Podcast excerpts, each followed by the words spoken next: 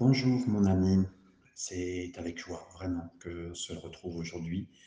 Nous sommes dans 2 Samuel chapitre 12. Nous sommes quasiment, quasiment à un an de, du moment où David a péché et c'est un an après, dans une bonne disposition de cœur, que Dieu peut envoyer Nathan qui va confronter David. Euh, je remercie le Seigneur pour tous ces chapitres qui nous donnent vraiment de voir comment le Seigneur s'occupe de nous. On peut lire ensemble euh, du verset 1 à 4. L'Éternel envoya Nathan vers David, et Nathan vient à lui et lui dit, Il y avait dans une ville deux hommes, l'un riche et l'autre pauvre. Le riche avait des brebis et des bœufs en très grand nombre. Le pauvre n'avait rien du tout qu'une petite brebis qu'il avait achetée. Il la nourrissait, elle grandissait chez lui avec ses enfants, elle mangeait de son pain, buvait dans sa coupe, dormait sur son sein. Il la regardait comme sa fille. Un voyageur arriva chez l'homme riche et le riche n'a pas voulu euh, toucher à ses brebis ou à ses bœufs pour préparer un repas au voyageur qui était venu chez lui. Il a pris la brebis du pauvre et il l'a apprêtée pour l'homme qui était venu chez lui. Ce passage nous dit que l'Éternel a envoyé Nathan à David. Euh, Nathan était un ami de David. Et Dieu n'enverra jamais un ennemi pour nous parler, entre guillemets.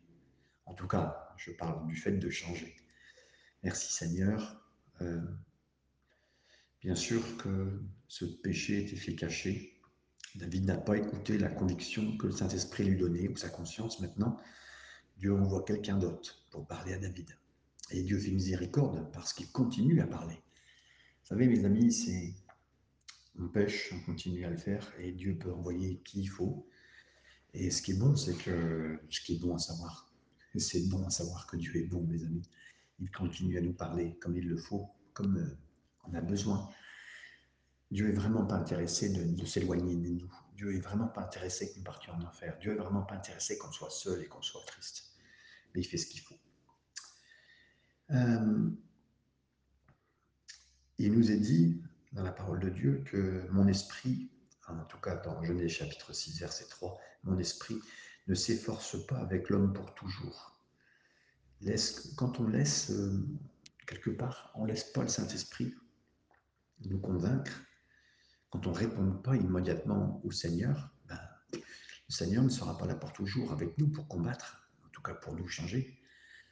Euh, si vraiment vous voulez, rester dans votre état, il restera. Mais il fera toujours un test. Au début, ça sera très fort, après, ça sera de moins en moins fort jusqu'à disparition. Et donc, quand vous relirez ce passage dans la Bible qui dit N'attristez pas le Saint-Esprit, c'est dans ce sens-là. Vous pouvez réduire quelque part euh, les choses que le Saint-Esprit vous dit, puis de plus en plus, bah, ou de moins en moins, vous êtes triste. Il raconte cette histoire il y avait deux hommes dans une ville. Avec sagesse et du courage, Nathan utilise une histoire pour faire un message à David. Il était au courant à cette époque que quand on avait un agneau, une brebis chez soi, c'est un animal de compagnie, comme nous aujourd'hui, nos chiens, nos chats. Et Nathan utilise cette histoire de l'agneau pour parler à son ami David. Et merci Seigneur, je vous le répète. Euh, le prophète Nathan avait livré un message de grande bénédiction à David. David savait que Nathan n'était pas un critique, n'était pas quelqu'un de négatif pour lui, mais plutôt un ami. Donc ça a rendu David réceptif au message de l'histoire de Samuel 7, la dernière fois qu'il lui avait parlé. Maintenant, j'aimerais vous dire, mes amis, si un jour vous devez prendre la place de Nathan pour parler à quelqu'un, euh, Nathan n'est pas venu du tout avec euh, pour exposer les pieds sales entre guillemets de David dans quoi il avait marché. Et pourquoi je vous dis cela? Parce que si un jour vous devez être celui qui, soi-disant, révèle le péché de quelqu'un d'autre, hein, si vous n'avez pas de compassion pour lui, abstenez-vous. Abstenez-vous. Si vous n'avez pas autant de force d'amour pour l'aider, abstenez-vous. Je pense à Jésus qui, lui, entendait ses disciples discuter, c'est qui le plus grand? Entre eux, discuter quand Jésus n'était pas là, c'est qui le plus grand entre nous?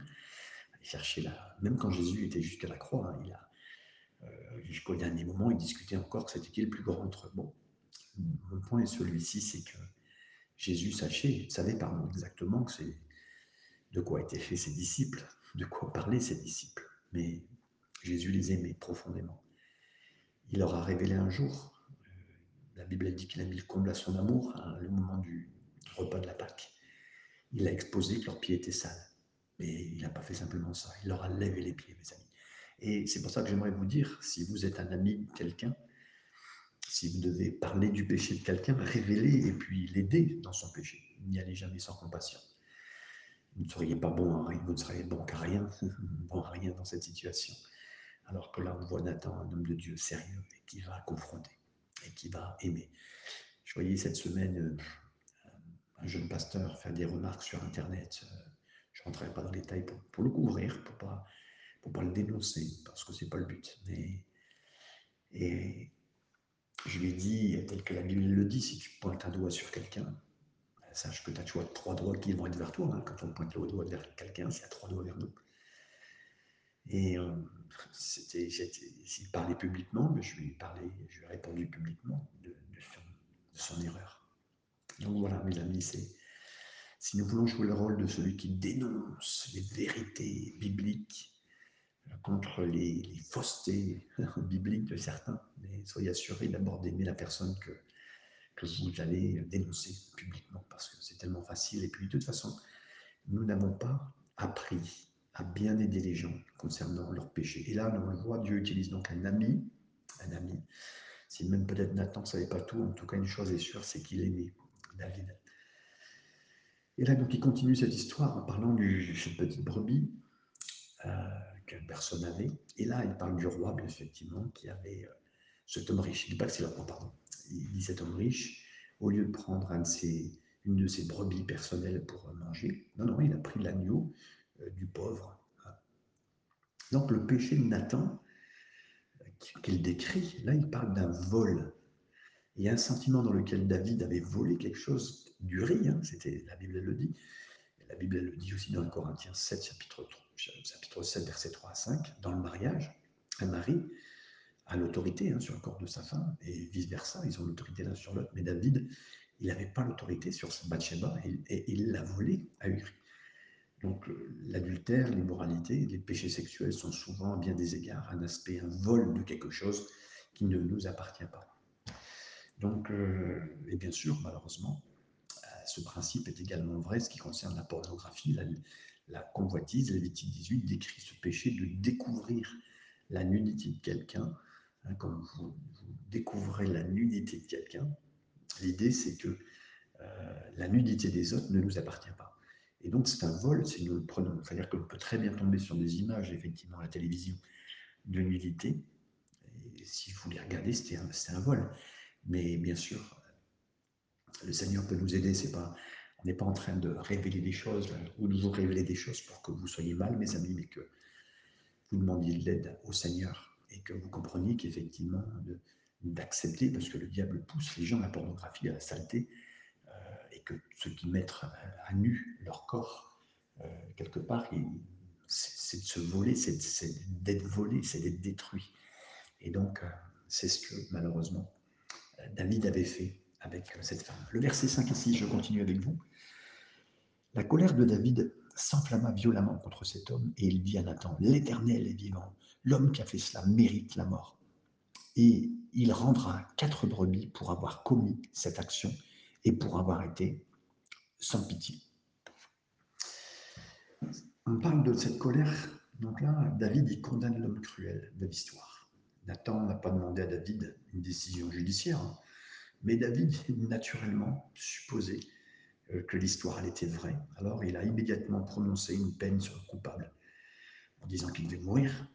Et David a montré qu'on essaye souvent de se débarrasser de nos consciences.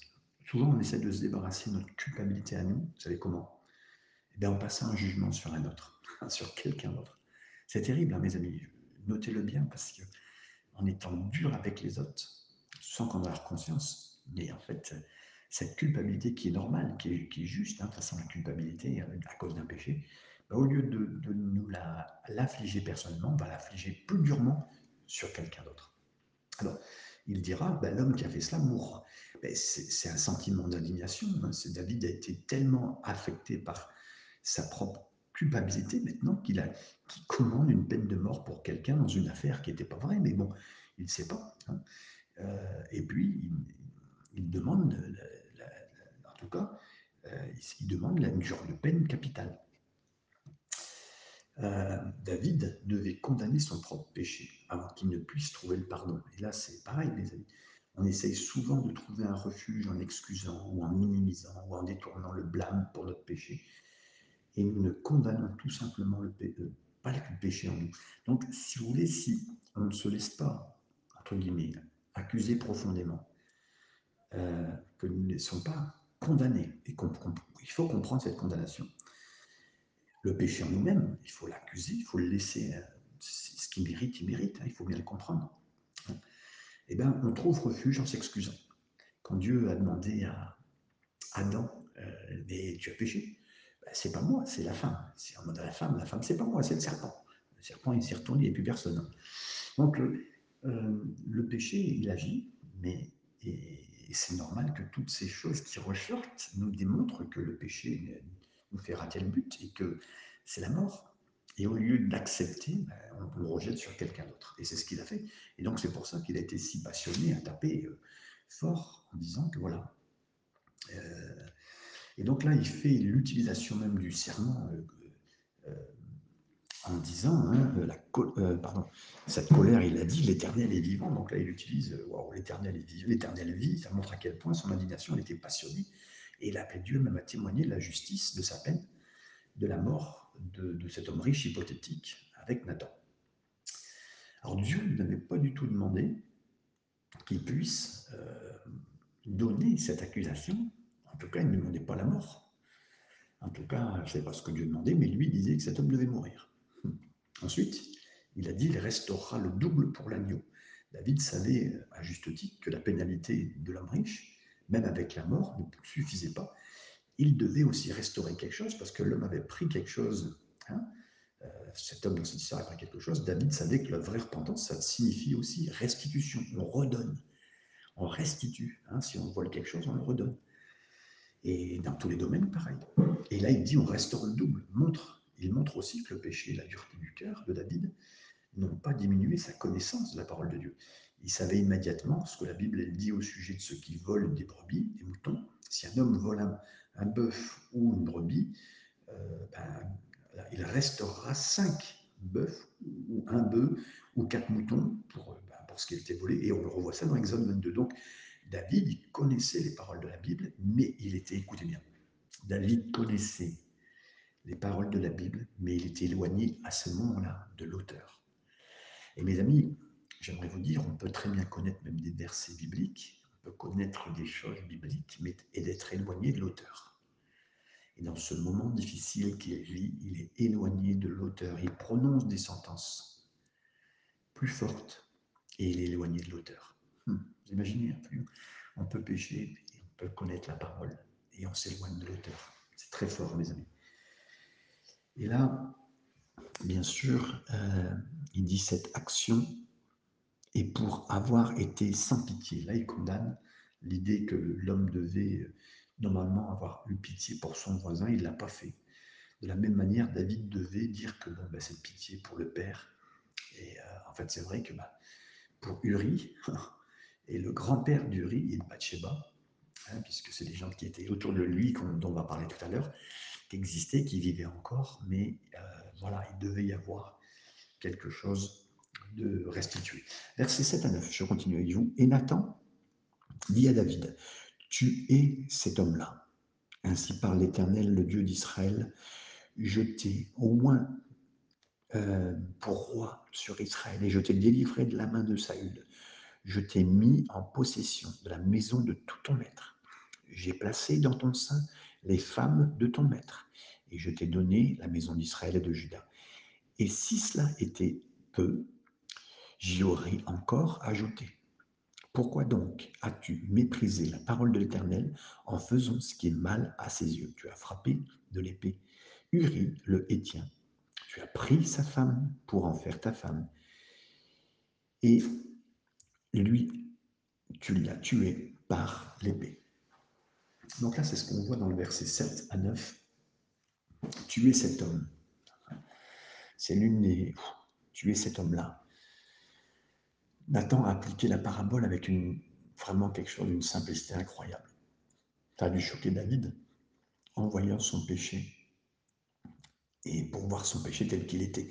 C'était, c'était vraiment au plus simple possible, mais c'était vraiment tuer cet homme-là. Waouh Choqué, mais pas effrayé, parce que des fois on peut être effrayé, on peut effrayer les hommes hein, dans la repentance, on peut les effrayer dans les remords, et les remords peuvent ou non conduire à la repentance. C'est McLaren qui le dit. Mais là, c'est pas du tout ça. Dieu nous accuse et nous, et nous condamne péché par péché afin qu'il puisse nous sauver, mais, mais même tous à part un, mes amis. Le salut est personnel et nécessite une condamnation personnelle de notre péché, du péché. Il ne suffisait pas que David confesse qu'il était un pécheur dans un sens général, mais il a dû confesser son péché personnel à ce stade-là. En ce sens, sa confession de son péché a dû être spécifique. C'est J.D. Erwin, un prédicateur, qui raconte un moment de réveil qu'il a vécu au Brésil quand une femme, alors qu'il était en train de prêcher, il était de passage dans cette église, mais il prêchait, une femme est venue dans la salle bandée et a dit, s'il vous plaît, priez pour moi au moment de l'appel, j'ai besoin d'aimer plus les gens. Et là, cet homme a dit doucement, ce n'est pas la confession du cœur. N'importe qui aurait pu dire ce que vous avez dit. Plus tard dans la réunion, alors que la réunion continuait, que la prédication était faite encore, la femme s'était venue à nouveau et a dit, s'il vous plaît, priez pour moi. Ce que j'aurais dû dire tout à l'heure, c'est que ma langue a fait beaucoup de mal et beaucoup de problèmes dans cette église. Et là, son pasteur était d'accord et malheureusement ne pouvait que être d'accord avec les paroles de cette femme.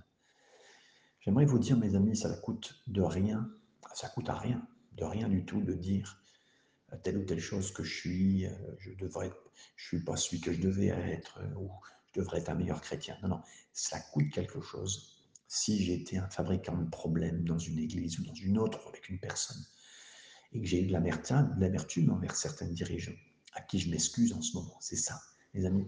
Et cette femme, c'est ce qu'elle a dit, au moment des convictions de péché, il fallait aller plus loin pour certains moments. Hein, il, faut, il fallait cette lecture droite devant Dieu de son cœur. Dieu dira au travers de Nathan, je t'ai oint, je t'ai délivré, hein, je t'ai donné la maison d'Israël et de Juda, et, je t'ai même donné même plus s'il le fallait.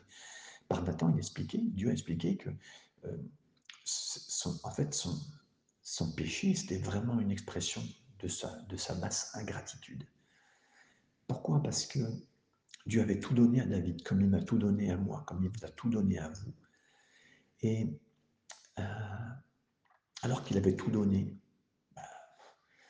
David, il a, donné de la place, alors qu'il avait Dieu qui avait comblé son cœur, comblé tous les domaines de sa vie. Vous savez, des fois, quand on pêche, on refait tous ses points, mais on dit Seigneur, mais comment j'ai pu faire ça, Seigneur? J'avais tout, j'avais tout. On a l'impression vraiment. Et ça, c'est l'être humain, parce que la première personne sur cette terre qui a eu tout, mes amis, c'était Adam. Et ils avaient tout, ils avaient le paradis, imaginez, hein, c'est pas quelque chose qu'on connaît, nous, on ne connaît pas mais ils ont été capables. Et c'est là que ça une preuve, mes amis, parce que certains pourraient dire, oui, tu as tout gâché. Mais mes amis, euh, le premier Adam a tout gâché. Mais heureusement, le dernier d'Adam est venu nous chercher et nous bénis. Seigneur continue au travers de Nathan en disant Pourquoi tu méprisais le commandement de l'Éternel pour faire le mal à ses yeux? Le psaume 19, verset 8, David a dit Les commandements de l'Éternel sont purs, ils éclairent les yeux. pourtant, par son péché, il a méprisé le, commandement de l'Éternel, il a agi en faisant ce qui était mauvais, il a méprisé ce qui était, et il a fait ce qui était mal aux yeux de Dieu, il le savait. Tu as tué Uri, tu as pris sa femme, c'est notre façon de dire, bah, tuer cet homme-là. Tu, Et là, Dieu dit, il n'y a personne d'autre à blâmer, David, il n'y a que toi. Le verset 10. Maintenant, hein, euh, l'épée ne s'éloignera jamais de ta maison parce que tu m'as méprisé et parce que tu as pris la femme d'Uri, le Hétien, pour en faire ta femme. L'épée de, Dieu ne se noyera pas de la maison de David. Dieu avait promis qu'à partir de ce jour-là, David connaîtrait maintenant la violence et les situations de diffusion de sang dans ses propres membres de famille. David il a demandé, il avait dit, vous vous rappelez, il avait dit quatre restitutions pour l'homme dans la parabole Nathan. Ben, c'est ce que Dieu a fait, mes amis. Il a cité la parole de Dieu hein, sans le savoir, mais ça, ça se retournait contre lui, cette épée, quelque part. Et donc, les quatre fils de David, l'enfant qu'il a eu avec Bathsheba, Amon, Absalom et Adonijah mourront. Et c'est ce qui s'est passé. Parce que tu m'as méprisé. 2 Samuel chapitre 12 verset 9, Dieu a dit à David, tu as méprisé le commandement de l'Éternel. Ici, Nathan explique en faisant, voilà, David a, méprisé Dieu lui-même, et on peut que mépriser si on n'écoute pas ses commandements. Beaucoup de personnes disent dans un, vivent malheureusement dans un péché ouvert ou caché, et qui semblent croire qu'il n'y a pas d'effet sur ce qu'ils vont faire avec leur relation avec Dieu. Mais en fait, ils ne se rendent pas compte, c'est qu'ils méprisent Dieu au travers de ce qu'ils pêchent, c'est sûr. Et si nous disons que nous avons la communion avec lui, mais que nous marchons dans les ténèbres, nous mentons et nous ne pratiquons pas la vérité, comme le dit Jean chapitre 1er, verset 6. Il est après la femme du riz, le Hittite. Dieu n'a même pas utilisé le nom de Bathsheba. Hein, il voulait que David considère Bathsheba non seulement comme un individu, mais surtout comme la femme du riz, le Hittite, et le mal qu'elle avait fait. Versets 11 et 12, je continue. Ainsi parle l'Éternel, euh, voici je vais faire sortir de ta maison le malheur contre toi et je vais prendre sous tes yeux tes propres femmes pour les donner à un autre qui couchera avec elles à la vue de ce soleil. Car tu as agi en secret, et moi je ferai cela en présence de tout Israël et à la face du soleil. Et voilà, il dit, je vais maintenant élever l'adversité contre toi et ta propre maison. La Bible, elle est vivante, vous savez, et elle traduit par ce mot-là, adversité, c'est une rébellion face à Dieu. Et et Dieu avertit David que parce qu'il a troublé la maison d'un autre homme, ben maintenant c'est sa maison à lui qui va être troublée. Dieu permet des fois les problèmes de venir chez nous parce que à l'intérieur de maison, parce que c'est ce, ce, que nous avons fait dans la maison d'un autre. Il a dit, je prendrai tes femmes devant tes yeux et je les donnerai à tes voisins, à tes prochains. Et David, il avait volé la femme d'un autre. Ainsi maintenant, ben, il se ferait voler ses épouses. Et ça, ça a été fait dans 2 Samuel, chapitre 16, on le verra plus tard, bien sûr, versets 21-22. Absalom, il a salué ses pères, entre guillemets, et ses concubines, il a pris les femmes de son père sur le sommet de la maison. Et bien sûr, c'est sur cette même terrasse où il avait regardé, aimé et convoité Bathsheba. Vous savez, euh, ça touche le cœur quand vous dites, mais j'ai fait là quelque chose et puis j'ai pas vu la, portée, la grandeur de ce que je faisais. Puis vous vous rappelez qu'il y a des hommes qui étaient venus voir David, il avait dit mais c'est qui cette femme? Il a dit mais cette femme en fait c'est la femme de quelqu'un d'autre. Dieu avait vraiment fait pour avertir, mais il avait continué, continué, il avait, il avait pris un petit peu le son volant de sa vie en main en disant Seigneur c'est moi qui dirige maintenant et je vais chercher cette femme, même si on me dit que c'est la femme de quelqu'un d'autre. Ben là plus tard. Et là mes amis j'aimerais vous dire ce qui se passe là, ce qui sera présenté, ce sont les en fait, non pas que Dieu est en train de punir, mais par contre, ce que nous avons fait, Dieu nous pardonne, parce qu'on le saura, Dieu ne permettra pas que David meure, c'est pas lui qui mourra, et il lui pardonnera. Hein. Il a dit, moi, cet homme doit mourir, mais Dieu a permis que cette... c'est vrai que le salaire du péché, c'est la mort, mais il a, été pardonné. Par contre, les conséquences de ce qu'on a fait, ça, ce qu'un homme sème, il le récolte. Et mes amis, si vous dites des fois, ben, je, euh, ce que j'ai que j'ai semé, euh, ben oui, dans la bénédiction comme dans la malédiction, on la récolte. Et là, ben, effectivement, il a semé la même chose, son propre fils a pris ses femmes sur cet endroit-là. Et voilà, ce qui a été fait secrètement, ben maintenant, je le fais devant tout Israël. Alors bien sûr, c'est un homme de Dieu particulier, et peut-être que vous, mon frère, ma soeur, il y a peut-être des choses qui sont personnelles, et vous n'êtes pas un homme ou une femme de Dieu, je le comprends. Mais bien sûr, quand même, que Dieu fera des choses publiques qui ont été tenus longtemps en secret si vous pratiquez, que vous continuez à le pratiquer. Pas c'est pas une bonne nouvelle, mes amis, mais c'est la réalité. Et le Seigneur nous le dit d'avance, il nous le dit bien pour que nous le sachions et que nous comprenions bien. Donc là, maintenant, on assiste à un moment de repentance de David et la mort de son fils nouveau-né. Le verset 13 a David dit à Nathan J'ai péché contre l'Éternel. La confession de David, c'est vraiment un bon exemple parce qu'il met le blâme carrément sur lui, sur ses épaules. Il n'a pas minimisé ce qu'il avait fait, il s'est rendu compte. Il n'a pas dit c'est c'est cette femme que j'ai là, pleine nuit. non, il n'a pas dit eh, son mari ne s'occupe pas d'elle. Non, il n'a pas, il pas joué le dit qu'il avait un rôle d'un sauveur pour cette femme. Non, non, non. Et dans l'hébreu original, on, on sent j'ai péché contre l'éternel, ça représente deux mots. Ata Yahweh, ces deux mots, c'est le cœur qui reflète, qui montre la différence fondamentale entre David et Saül. La confession n'a pas besoin d'être longue, mais elle a besoin d'être réelle et sincère. Les plus grands chagrins pardon, ne sont pas toujours les plus euh, qui dépensent de mots. Saül, il a avoué son péché, plus largement, mais ça a été moins efficace. Des fois, nos mots sont peu nombreux, mais c'est un bon signe d'un esprit complètement brisé. N'y a pas d'excuse, il n'y a pas de cachet, il n'y a pas de dissimulation du péché, mais il y a une recherche d'être euh, dans la présence de celui qui peut seulement nous sauver. Il a reconnu sa culpabilité ouvertement, franchement, et sans aucun refus de vérité, comme le dira Cale Eldillich. C'était une réponse exceptionnelle, mes amis, de la part d'un homme, un homme de Dieu, qui se tient dans sa vie et qui dit ça. Il été confronté à son péché. Et vous savez, des fois, les rois, ils disent souvent euh, avec leur tête des choses, mais David a montré que Dieu travaillait son cœur tout au long. Et il s'est confronté, il s'est laissé confronter. Et pourtant, Nathan aurait pu, il aurait pu mourir. Hein. David aurait pu le tuer à cet instant. Il avait encore la position de, faire retourner euh, ses erreurs encore et de continuer de persister. Non. Mais là, euh, il a laissé cette dernière confrontation avoir raison de son cœur et de donner tout son cœur au Seigneur. Et David, il a été éminemment un homme selon le cœur de Dieu parce que par rapport à d'autres hommes qui auraient été coupables dans un échec pareil, il aurait pu défendre leur action, il aurait pu tuer le prophète, mais non. Cet homme-là, il connaissait Dieu, il connaissait le mal de son action. Il confessait son péché tel que le dit Morgane.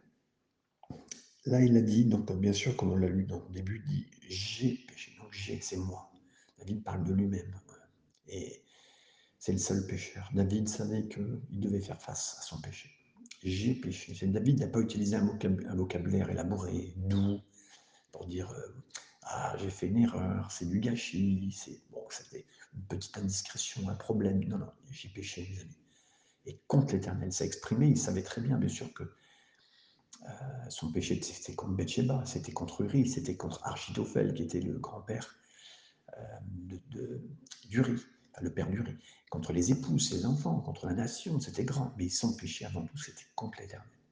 Et plus grand que tout, plus grand que quoi que ce soit. Donc, cette méditation, David a, a vraiment euh, reconnu tout ce qu'il avait fait et avoué entièrement toutes ses, fautes. On le saura dans le psaume 51, vous le relirez. Il Aie pitié de moi, dans ton amour, selon ta multitude de tes miséricordes. Mes transgressions, lave-moi complètement de mon iniquité, nettoie-moi de mon péché, car je connais que mes transgressions et mon péché sont toujours devant moi. Contre toi, contre toi seul, j'ai péché, j'ai fait ce qui était mal à tes yeux, afin que tu sois trouvé juste quand tu parles. Hein, tu es le juste juge, tu ne désires pas le sacrifice, ou bien je t'en donnerai. Mais tu, tu, ne réjouis pas de l'Holocauste, mais les sacrifices de Dieu sont un esprit brisé, une âme brisée, un cœur brisé, contrit. Et tu ne méprises pas ceux qui ont un cœur comme cela. C'est tellement beau de lire le psaume 51.